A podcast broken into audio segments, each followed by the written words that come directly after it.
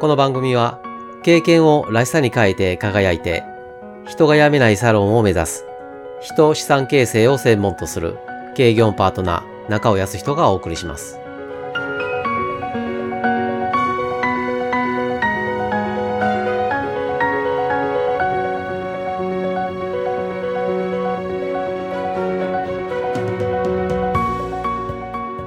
今回から6回にわたって教育をテーマにお話を進めたいと思います初回の今回は枠組み編として教育を進めていく上で外せない枠組みを構造的に整理します。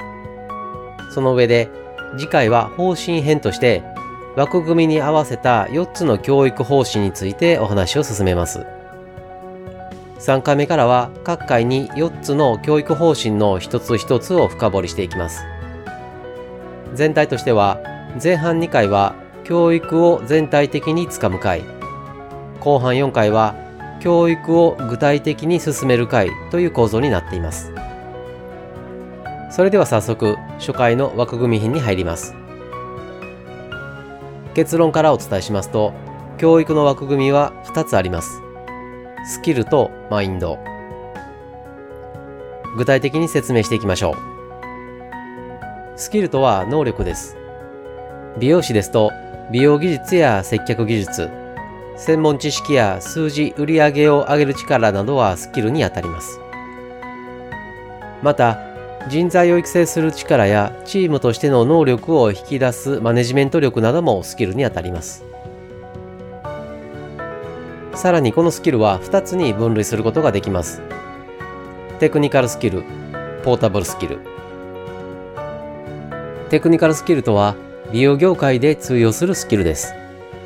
美容技術、専門知識といった美容業界だからこそ生きる能力がテクニカルスキルです。また、勤めるサロン内で立ち回る術なども狭い意味でテクニカルスキルと言えます。一方、美容業界以外でも通用するのがポータブルスキルです。接客技術、財務知識、パソコン、マーケティング、マネジメント、さらには相手の気持ちを汲み取る力や段取りよくこなすこともこれにあたります。続いて教育の枠組みの2つ目、マインドについてです。マインドとは心のありようです。やる気を失わない熱意や努力、それを続けられる意志、とっさの際に出る心癖やその人の心根、さらには壁に直面した際の考え方や捉え方などもマインドにあたります。ここで教育を受ける側のスキルとマインドの状態を高い低いに分類することができます。スキルが高い、できる、低い、できない。マインドが高い、やる気がある、低い、やる気がない。そしてそれぞれの組み合わせで4つに分類できます。スキルもマインドも高い。スキルは高いがマインドは低い。スキルは低いがマインドは高い。スキルもマインドも低い。